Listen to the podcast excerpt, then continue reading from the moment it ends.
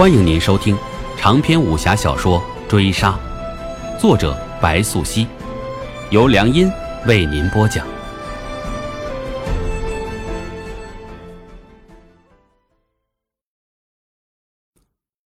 第八十四回，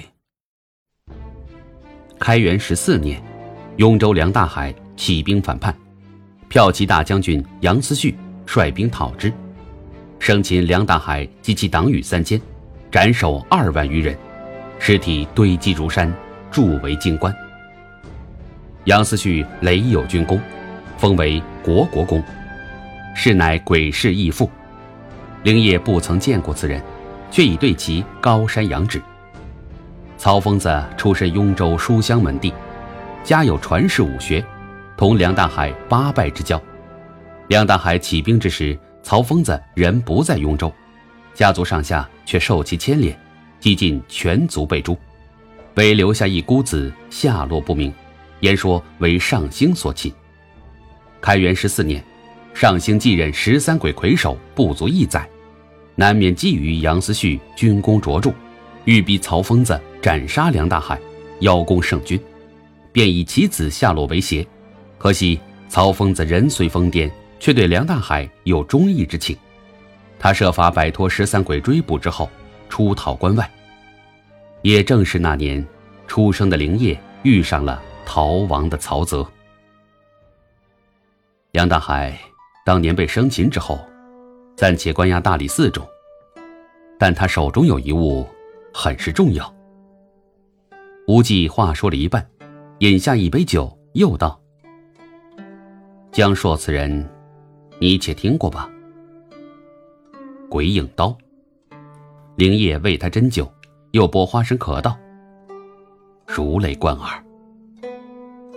将说傍生武艺有三：双短刀法惊雷，内功心法归海诀，横刀刀法影诀。将说年逾半百之年方才有后，他将惊雷刀法著述，又私作两半，赠与膝下一子一女。前半部。在你师父曹泽之处，后半部，在梁大海之处。无忌话落，见灵叶剥花生壳的手停了一停，盯着他道：“莫非梁大海同我师父，并非八拜之交这么简单？流落江湖诸多年，家族后代终有见。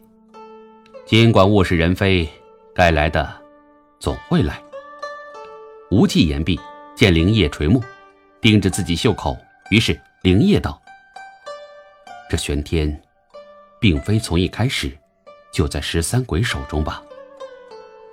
灵叶是想起自己这双短刀，正为江硕晚年爱刀。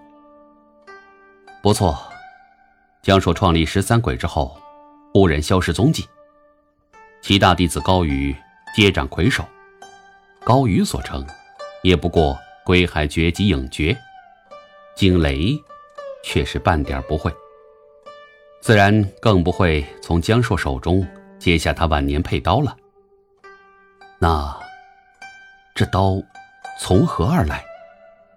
灵叶问起，见无忌摇手道：“此事不知，但有一事明了：惊雷全本上半部在你，下半部在祁煜。”奇遇。灵叶先有一疑，接着想通，接下话道：“梁大海的惊雷，终究给杨思旭将军拿去了，于是交给了祁煜。我这半部，由师傅所授。当初为了惊雷，师傅放了梁大海，用一颗假头颅换来半部惊雷，本是要交给舅舅保管，奈何早被杨将军调包了。”无忌说完，看灵叶又品了一口酒，道：“那梁大海，瞒天过海吗？最终把舅父都给骗了。梁大海虽未死，留着终究不是办法。师傅将他关在苏州别院半载，他悔恨自己一时之举，害死曹泽全家，更害苦那两万三千余部下随他赴死。半载之后。”便在寒山寺出家为僧了。无忌摇手，看灵叶垂目思虑，自指中拔出一枚飞刺，打在船头之上，发出轻微响声。于是灵叶抬目，看船夫跻身入了舱内。此人年过半百，双鬓斑白，但步伐沉稳有力，该身怀武学。坐吧，我同叶兄说过了。